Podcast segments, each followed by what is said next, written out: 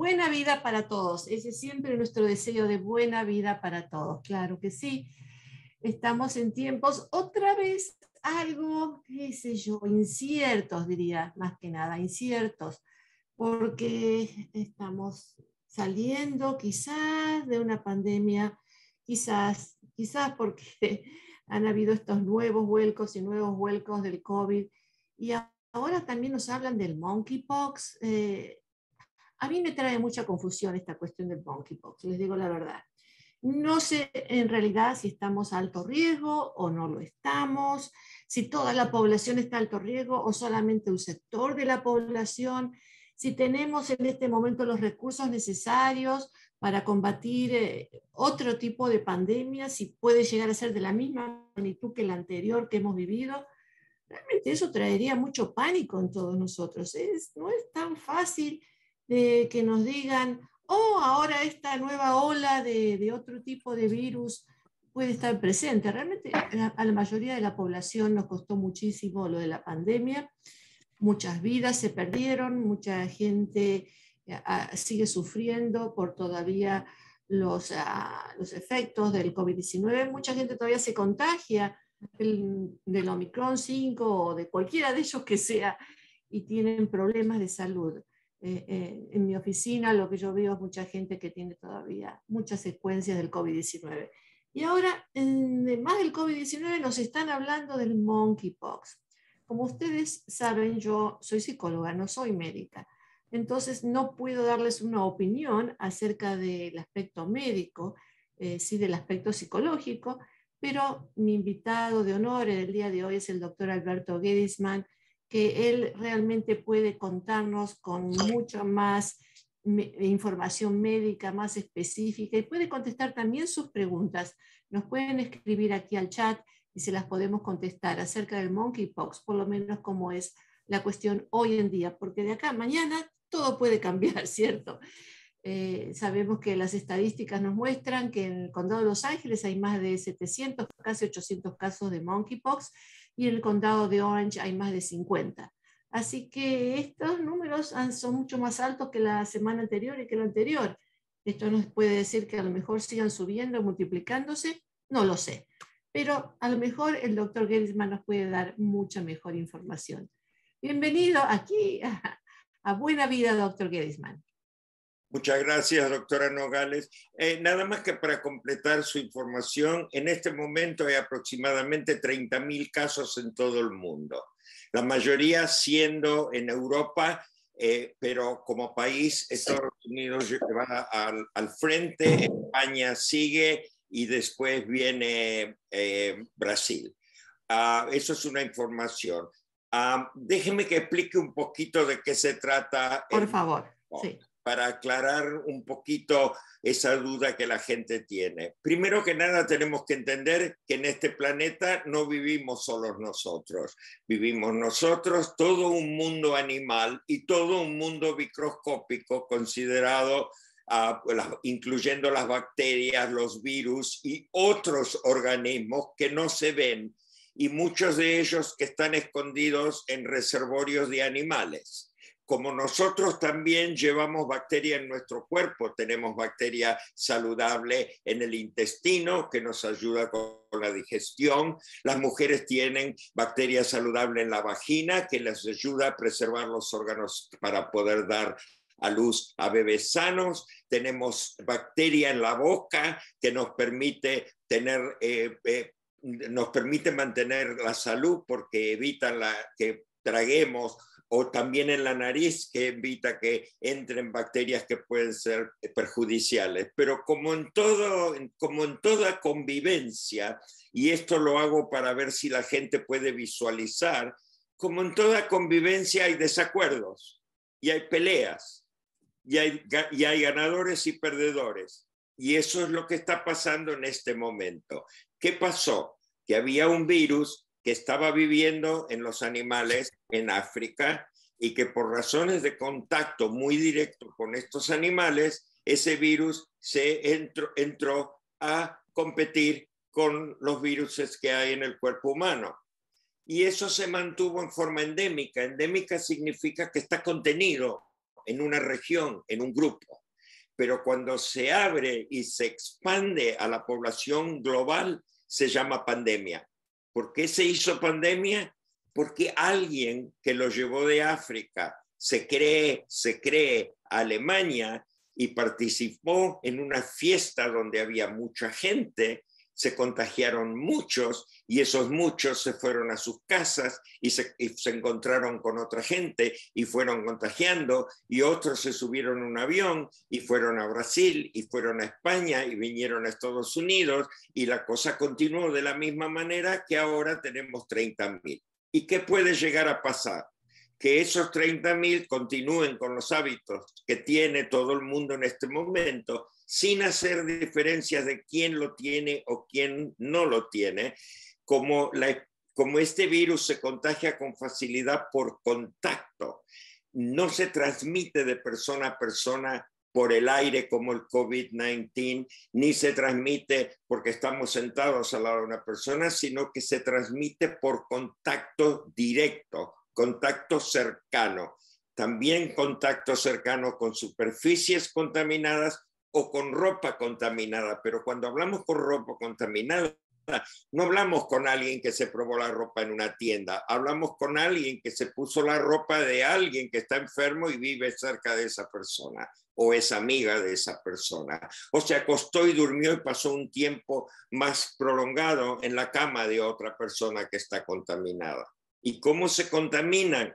Porque esta enfermedad tiene unas vesículas, unas ampollas que se llenan del líquido que tiene el virus viviente allí. Y cuando esa ampolla se pone en contacto con la piel de otra persona o con las mucosas, mucosas son los, lo que nos cubre el interior de nuestro cuerpo, el interior de la nariz, el interior de la boca, el interior del ano, el interior de la vagina. Eso se llama mucosa cuando esa solución que está en esas vesículas se pone en contacto con nuestras mucosas o con nuestra piel, allí se produce el pasaje del virus de una persona a la otra. Entonces. Pero, entonces, perdón, eso querría decir que la persona que está contagiando ya tendría esas vesículas o puede ser que estuvieran latente eh, en la enfermedad. Correcto, porque las puede tener también en su cosas que no son visibles. Ah. Por ejemplo, en el diario de hoy describe una persona que besó a un amigo y se enfermó. Un beso en la mejilla, pero un beso en la mejilla puede significar contacto de la piel y cercanía de la boca y de la nariz. Y ese amigo sabía que Claro, porque mucha gente tiene la primera vesícula y se piensa que puede ser un granito que le salió en la cara o en la palma de la mano. La primera vesícula no es un grupo, no salen todas juntas, siempre hay una primera y puede no ser notable porque puede no doler. Es el conjunto de vesículas que producen el dolor intenso y también la región donde están. Por supuesto que si uno tiene las vesículas en la palma de la mano, no va a doler lo mismo que si lo tiene aquí, porque aquí tenemos la mitad de nervios que tenemos aquí. Ahora, compare esto con la relación con la, con la región genital, que tiene muchísimo más nervios que la palma de la mano, o el ano, por eso es que el dolor es excruciante. En la boca, en el ano, en la vagina, es excruciante. Y como ves, estoy con mucho cuidado, evitando estigmatizar porque empezó esta epidemia, empezó fundamentalmente y sigue 98% entre hombres que, siguen, que tienen sexo con hombres, pero bien, es bien sabido que muchos de esos hombres también tienen sexo con mujeres y vuelven a sus casas y tienen niños. Y por eso ahora estamos empezando a verlo en niños. Y pronto vamos a empezar a verlo más en mujeres, porque no solo es el contacto sexual, sino es el contacto íntimo y todos los hombres, gay o no gay, tienen de alguna manera relación con los otros sexos.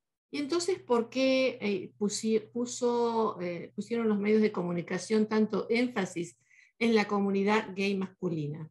Porque los hábitos de la comunidad gay masculina que visitan baños populares, que visitan baños eh, colectivos, saunas, eh, backrooms en, en, lugares donde venden objetos sexuales, las prácticas sexuales de ciertos miembros, porque hay que tener mucho cuidado cuando uno generaliza. Uno no puede decir todos los niños, todas las mujeres, todos los hombres. Hay un cierto sector de la comunidad LG eh, de, la comunidad gay que tienen ciertos hábitos que son predisponen más al contacto directo, como ser lo que describí, los baños, los, los backrooms, o sea, los cuartos que tienen detrás de los lugares donde venden.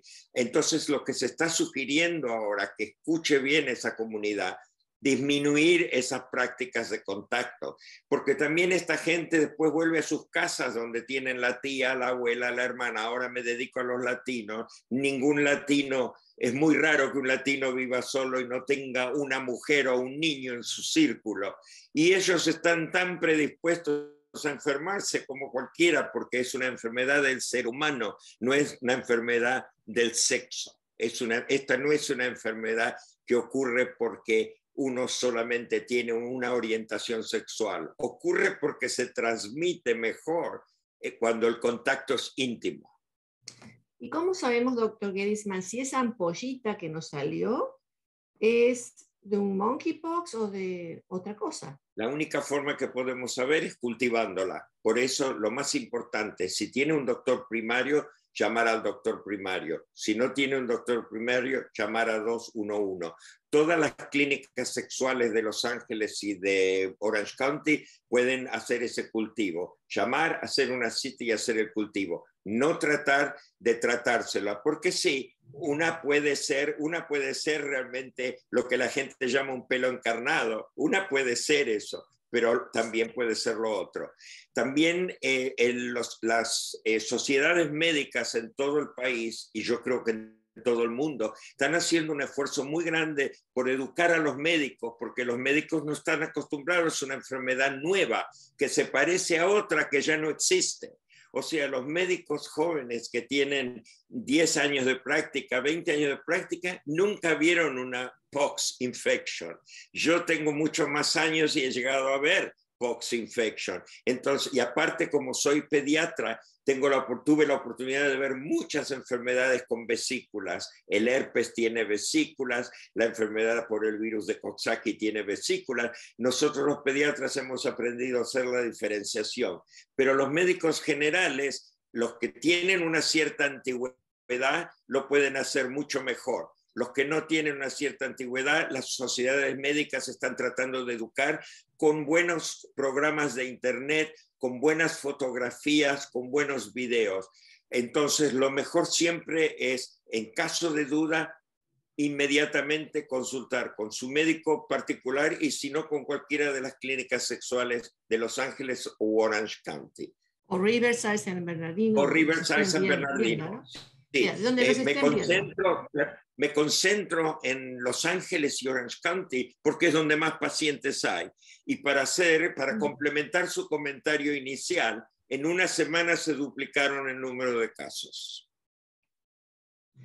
Así que si en una semana más se nos vuelve a duplicar, pues ya vemos, ¿no? Es una, se multiplica geométricamente.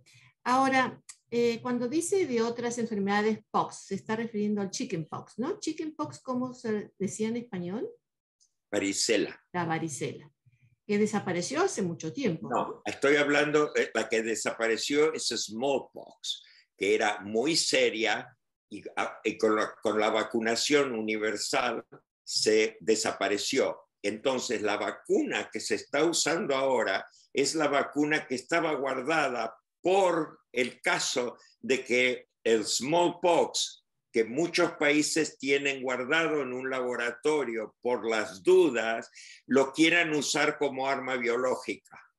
Entonces, los países desarrollados guardan, guardaban vacuna, ahora la van a tener que usar, guardaban vacuna en caso de un ataque biológico. Y el ataque ocurrió, pero no por un enemigo, ocurrió de forma natural. Smallpox. ¿Y cómo es smallpox en español? Viruela. Oh, la, viruela, que mucha gente confundía con la varicela.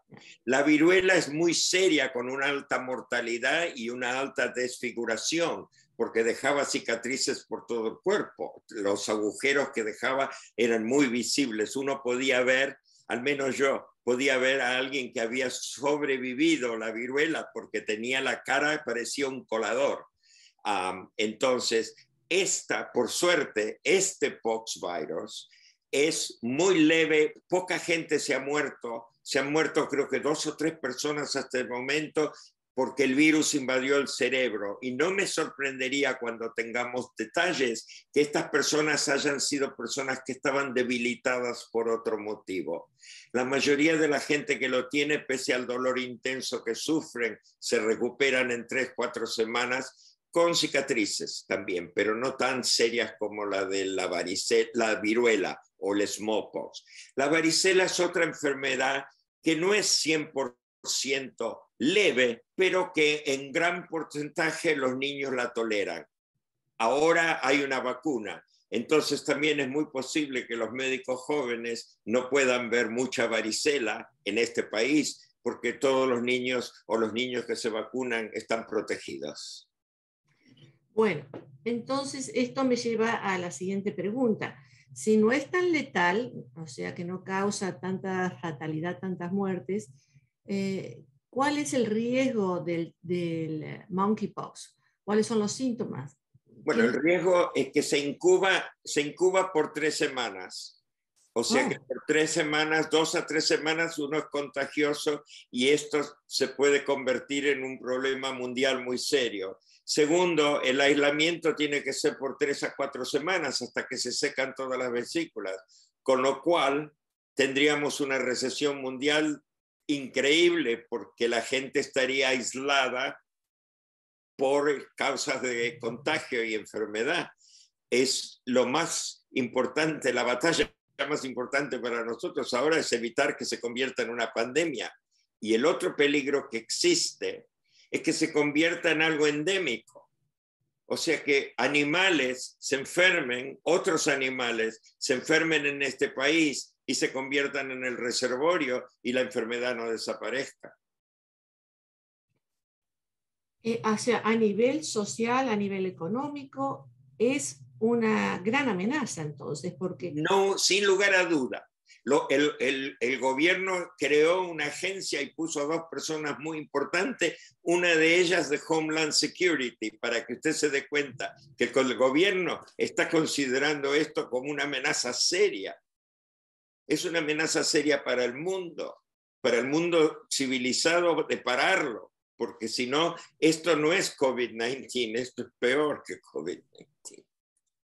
Aunque la enfermedad de por sí para el individuo no es letal, para el mundo como civilización es un problema. Un problema bien grande. Y durante esas tres semanas de incubación, donde la persona no sabe que tiene eh, el monkeypox, ¿puede contagiar? Si tiene vesículas ocultas, sí.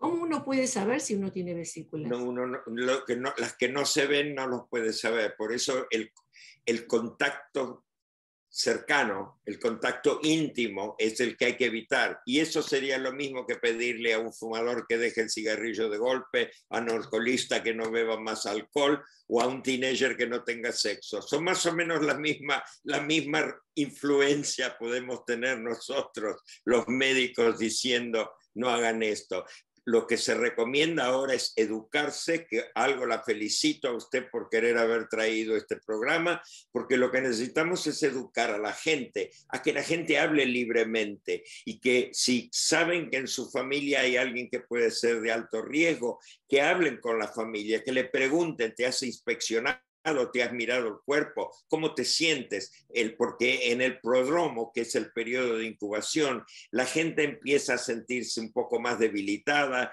los ganglios pueden empezar a inflamarse, la garganta puede doler, o sea, tener tener la conversación honesta con, con, con la gente con la que tenemos intimidad, tener porque esto, esto es para ayudarnos mutuamente, no es para estigmatizarnos, es para ayudarnos, para ayudarlos a los que se están enfermando y para ayudar a los que están potencialmente alrededor. Entonces, por ejemplo, un dolor de garganta, los niños vienen de la escuela, los más chiquitos principalmente, con dolor de garganta muy seguido. ¿Qué hacemos? Bueno, pero acuérdese que hablé de eh, posible contacto con gente por ahora, de gente de alto riesgo. O sea, si sabemos que en la familia hay alguien íntimo que, que es, pertenece al grupo mayoritario, al 98% de hombres que tienen sexo con hombre, y puede que no sepamos el 98%, pero el 90% de la gente sabe con quién vive. Y si el niño estuvo en contacto con esa persona, entonces sí, hay que preocuparse, hay que llevarlo al niño al médico para que le hagan un cultivo. Ok. Pero supongamos eh, que mi hijo, mi nieto, ¿no es cierto? Un niño del hogar, viene de la escuela y resulta que en la escuela quizás sea otro el problema, ¿no es cierto? Médico, porque es tan común, ¿no? Que se contagien en la escuela, porque este niño que acaba usted de referir va a la escuela y a esa escuela va a otros niños, ¿no? Entonces viene el niño a la casa, me duele la garganta, ¿no? No, es, no está en alto riesgo, pero va a la escuela. Correcto. Por ahora, doctora, por ahora el niño no está a riesgo. El riesgo es mínimo. Lo que usted dice es posible, pero es mínimo. No quiero sembrar el pánico con los padres porque en los niños lo único que me preocuparía es el contacto íntimo con la gente del grupo que tiene sexo con hombres. ¿Ok? Los gays, los transgender, con esa gente que es la de alto riesgo o con alguien que sabemos que está enfermo con monkeypox. Pero si no, no, no quiero sembrar el riesgo eh, en las familias que tengan que salir corriendo porque el niño tiene un dolor de garganta. ¿Ok? Ok, está bien, está bien. Eh, de todas maneras, alto riesgo ya lo vimos en la época del SIDA, ¿no es cierto? Que, que la comunidad gay, pero había muchos hombres gay que estaban casados con mujeres, entonces eh, se contagiaban ellas también, y cuando les pedimos que se cuiden con, eh, con eh, condones, este, no lo hacían porque tenían, le daba vergüenza decir ponte un condón o, o, porque, bueno, por todos los motivos que pasaron en aquella época. Entonces sabemos que, que es fácil la propagación, ¿no es cierto?, en, en otras comunidades. Ah, así que el estado de alerta en realidad es para todos. Creo yo. Por eso las autoridades públicas no están recomendando abstinencia, están recomendando educación y observar, delimitar los hábitos que propagan esto. Y de nuevo vuelvo, los hábitos que son hábitos donde se juntan mucha gente, mucha gente que eh, lo, llaman las, las, habitaciones oscuras, donde hay mucha gente que está haciendo sexo o no sexo y que pueden estar contaminadas, los baños públicos, los lugares donde puede haber transmisión. Pero nadie está hablando de abstinencia en este momento. La respuesta médica absoluta, sin entrar en religión, en sociedad, en moral o ética, la respuesta absoluta es no más intimidad entre hombres. Punto. Es la única manera, pero es imposible y es, eh, es, es algo que va en contra de la naturaleza humana. Bueno, pero nuevamente me cuestiono, ¿no? Porque si ese hombre tuvo sexo con su esposa, ese hombre que es gay, pero tiene sexo también con su esposa, quizás sea bisexual o, quizás se encubra con su esposa, la, la, cuestión de lo que sea, ¿no? Y esa esposa después eh, tiene abrazos y besos con, otra gente, con los hijos o con quien sea, ¿no? Entonces, por volvemos, doctora, por eso volvemos a decir, educación, que si la persona sabe que está en el grupo de alto riesgo, que limite su intimidad, que busque la manera, que busque la manera, porque no le podemos decir al hombre este que usted escribió que le cuente a su señora en este momento que, es bisexual. Eh, pero si, si hay esa intimidad que sabe que es bisexual, que eh, evite el contacto o con otros hombres o con la señora. O si lo hace, que lo haga con mucho cuidado.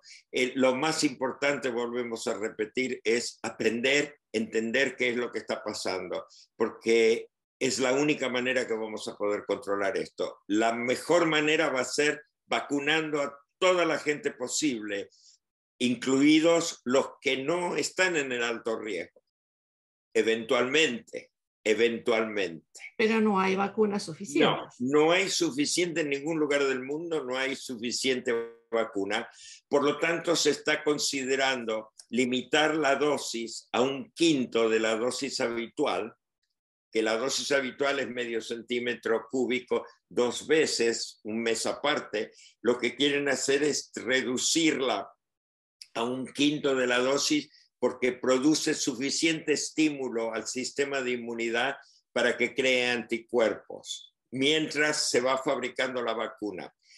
Pero lo que yo me refería es que eventualmente, eventualmente, así como se hacía la vacuna de la viruela, ¿se acuerda que cuando usted vino a este país tuvo que traer una tarjeta amarilla? La tarjeta amarilla era porque se había dado la vacuna contra la viruela. O sea, no había discriminación. Todo el mundo la tenía que tener. Yo pienso que vamos a llegar a un punto, y esto es totalmente una predicción, de que van va a ser recomendable que todo el mundo se dé la vacuna contra el, monkeypox. ¿En español también es monkeypox? No, en español se llama viruela símica, que es un término más científico, o se llama viruela del mono. Dependiendo en qué lugar usted lo quiera leer o hablar, viruela del mono o viruela símica. ¿Y cuáles, dónde, eh, cuáles son los síntomas? Sabemos que son eh, unas ampollas que están en, el cuerpo, además de eso, es lo más visible, pero los síntomas generales son fiebre, dolor, es como una gripe, empieza como una gripe, y donde van a salir las ampollas, los ganglios se inflaman como cuando uno tiene un dolor de garganta muy serio que se nos inflaman los ganglios acá en el cuello. Si es algo genital, se inflaman los ganglios de la ingle. Pero lo que informa que es monkeypox es la aparición de las ampollas. Las ampollas en general tienden a salir primero en las manos, las plantas de los pies y en la cara. Por supuesto que en los que han tenido actividad sexual, en los genitales y en el ano en las partes más, dolorosas que han reportado los pacientes son la boca, la lengua, salen mucho en la lengua, el ano y la vagina muy poco, pero y el pene.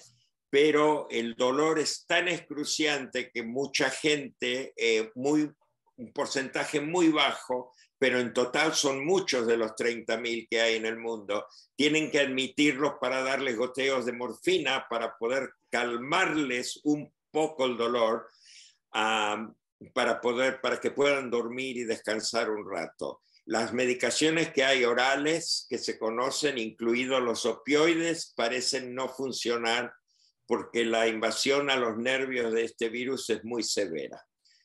Y esto es suficiente indicación para las personas de alto riesgo para que se cuiden porque es una enfermedad leve, pero no es una enfermedad simple y no es una enfermedad que dura pocos días, es una enfermedad que dura mucho. Porque cuando, cuatro semanas. Cuando a uno le duele mucho, una hora es, es un día. Entonces eh, hay que tener cuidado. Y después de esas tres, cuatro semanas, ¿ya se sabe si la persona se recupera o todavía tienen síntomas? como por ejemplo el COVID-19, que hay tantas personas que se han quedado con síntomas a largo plazo? Cuando las costras de, de las vesículas o ampollas se secan y se caen, la enfermedad está concluida porque el cuerpo generó inmunidad suficiente para matar los virus. Si no, las ampollas siguen saliendo, porque la ampolla es el, el medio donde vive el virus. ¿Y la vacuna eh, que algún día llegará a nuestras manos para prevenir o, para evitar la enfermedad, ¿no? Ahora se está usando como tratamiento. La vacuna, si se da en los primeros siete días de la enfermedad, eh, la hace mucho más leve y más corta. Eso ya se sabe. Si se da como preventiva, evita la enfermedad o la enfermedad es muy, muy leve. También hay una medicación que se da que se llama T-Pox. Es un virus que se llama Tecovirimat y es una, perdón, una medicación antiviral que se llama tecovirimat. Y esa, enfermedad, esa medicación eh, aborta la enfermedad si se toma tempranamente. Son las dos formas, son la vacuna que la previene y la aborta o la vacuna y la, la, vacuna y la pastilla antiviral o pastillas antivirales. ¿Qué está haciendo el gobierno respecto a las vacunas? Porque cuando lo del COVID-19 hubo muchos argumentos acerca si el gobierno era, estaba actuando con rapidez para producir vacunas, aparentemente que sí, pero sin embargo otros dijeron que no, o que no tanto, que empezaron tarde, hubo mucho conflicto al respecto. ¿Qué se sabe de eso en este momento? La información que me llega a mí, que es muy limitada porque no soy parte del gobierno, pero la que me llega a través de las oficinas, de, a través de los sitios médicos y de las oficinas de salud pública, es que la administración del presidente Biden creó una oficina para dedicarse exclusivamente a esto y, esta oficina, como le dije al principio del programa, uno de los directores de la oficina es un miembro de Homeland Security, o sea que es una persona que está muy capacitada para controlar situaciones de amenaza pública a todo el país. Así que yo soy, tengo la confianza de que ellos están haciendo todo lo posible para expandir la producción de la vacuna y de la medicación y para difundir en todo el país la información para que los servicios de salud pública puedan ayudar. Esto no es una situación común de todos los días, no, es una gripe ni es una, una enfermedad infantil eh, suave, es una cosa seria. Y acuérdese, discúlpeme, pero acuérdese que como dicen, primero vinieron por ellos, después vinieron por los otros y hoy vienen por mí. Ese es un dicho muy conocido. Y con la enfermedad va a pasar exactamente lo mismo. Hoy pertenece a un grupo de gente, pero predigo que en, pocas semanas o en pocos meses se va a expandir.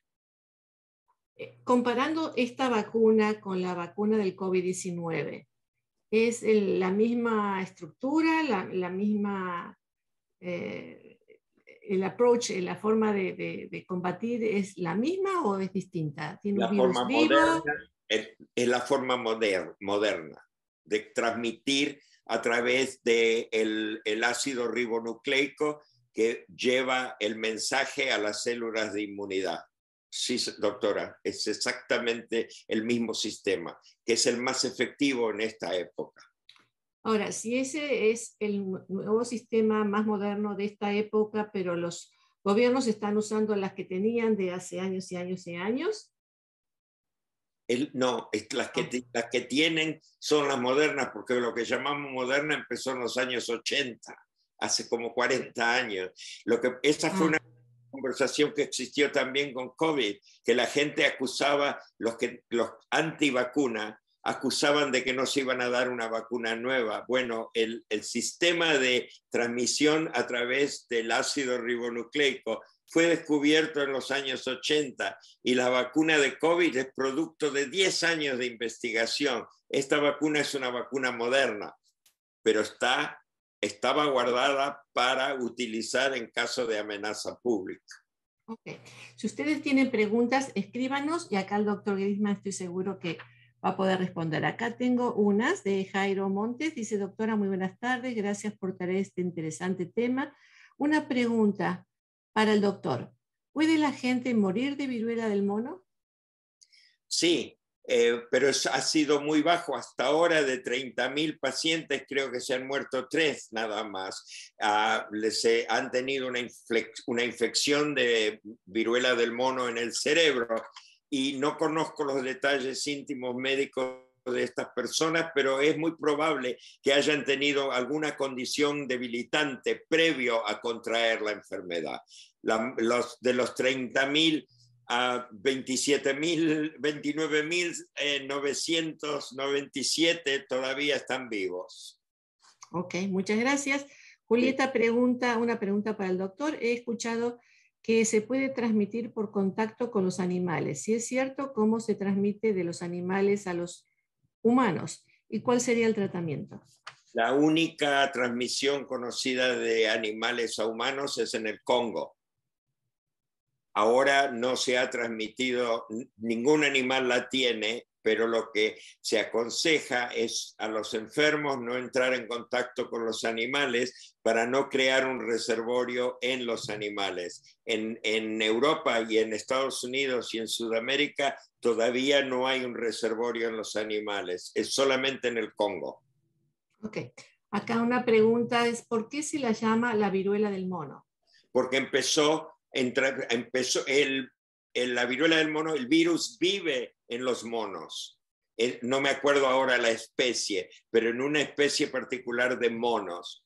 Y se piensa que el ser humano la adquirió en el Congo por el contacto con los monos. Y lo que pensamos ahora es que alguien del Congo viajó a Alemania, donde empezó todo esto, y participó en una fiesta donde contagió a varias personas. Bueno, ¿dónde puede la gente recurrir por más información? ¿Hay números de teléfono? ¿Hay lugares donde pueda...? El 211 es el número para llamar con información general. Después hay un sitio de internet que se llama publichealth.lacounty.gov. Va a aparecer cuando este video esté en Facebook, la información va a aparecer allí para que puedan utilizarla. En Orange County puede ser ocyhealthinfo.com y el teléfono es 855-886-5400. Para información acerca de los niños, aap.org o healthychildren.org. Y todos estos sitios tienen también información en español. Como conclusión, a mí me parece muy importante lo que dijo de que la vacuna puede ser efectiva eh, en los primeros siete días. Por lo tanto, sabiendo eso, es muy importante que si uno tiene una vesícula que, pueda ser sospechosa, de ir rápidamente al médico o a un hospital, ¿no? O a un urgent care también, lugar de, ¿a, dónde podríamos, dónde vamos primero? No, no, porque la vacuna no está disponible, o como lo mismo que la medicación, no está en todas las farmacias, está a cargo del gobierno, del centro de, el centro de, el CDC, el Centro de Control de Enfermedades y de los departamentos de salud. Así que no, eh, yo no quisiera que la gente salga corriendo. Llamar a su médico es una forma de obtener información. Mirar uno de estos sitios es otra forma de información. el, sitio para vacunas en, Orange County se llama ocina.com, O-T-H-E-N-A.com, donde también hay un lugar para registrarse. Sugiero que nadie vaya caminando y entrar sin cita porque no van a conseguir nada la están muy regimentados que las personas que van a recibir la vacuna son las personas que son de alto riesgo y el alto riesgo lo diseña o lo, lo, eh, lo, lo rige la información del CDC, del Centro para el Control de Enfermedades, no lo decide el individuo. Por eso les pido, por favor, que no salgan corriendo, sino que se informen primero, que llamen al 211 o que miren cualquiera de los sitios que van a ver con este video eh, en Facebook. Entonces, si uno tiene la duda, llamar al doctor. Pero hay mucha gente de nuestra comunidad que no tiene un doctor. Correcto. va a la clínica cuando le pasa algo. Correcto. que va, algunos no van tampoco. Llamen 211. Llamar al 211 para más información de dónde Correcto. ocurrir. Correcto. Y el 211 está en todos los condados, así que no hay problema con eso. Correcto y ahí nos indicarán aquí a dónde Voy a mirar porque esto es muy importante. Eh, eh, aquí dice que al llamar al 211 por para asistencia y que miren el Public Health Sexual Health Clinic Schedule en, en, en, el sitio en Los Ángeles, que es donde, una de las ciudades donde más pacientes hay. Eh, yo lo fui a, a mirar están claramente explicados todas las zonas donde hay clínicas sexuales y están los teléfonos y está la información para llamar. Y lo mismo, eh, la información que tienen que tomar para cómo aislarse en su casa, cómo limpiarse. Eh, el, el criterio de elegibilidad es tan grande, doctora, que no tenemos tiempo. Por eso es que los mando a los sitios de internet donde está todo publicado, quiénes son los que califican para darse la vacuna. Espero que esté en español también, ¿no? Todo está en español, ya lo verifiqué. Perfecto, perfecto. ¿Alguna otra recomendación, doctor Gedisman? No, la recomendación es calma, como siempre. Todo lo que comienza en algún momento termina. El precio que pagamos a veces es muy alto, pero en este momento, si solamente puedo decir una cosa, es evitar el contacto íntimo con gente que sospechamos que puede ser de alto riesgo. Y ser más inquisitivos, no tener vergüenza de preguntarle a la gente si es que vamos a tener contacto con alguien que sabemos que puede ser de alto riesgo, preguntarle cómo te sientes, te has visto algo, tienes alguna ampolla en algún lado. No ignorar lo que puede ayudarnos a nosotros y a la persona que puede estar infectada. Claro que sí. Muchísimas gracias, doctor Gedisman. Creo que no tenemos más preguntas para, por ahora, pero si alguien tuviera alguna más, nos pueden escribir y estoy segura que el doctor Gedisman nos podrá contestar. Muchas gracias. Muchas gracias. Espero que no, que no sea tan alarmante como parece ser. Ojalá. Hasta pronto. Hasta pronto.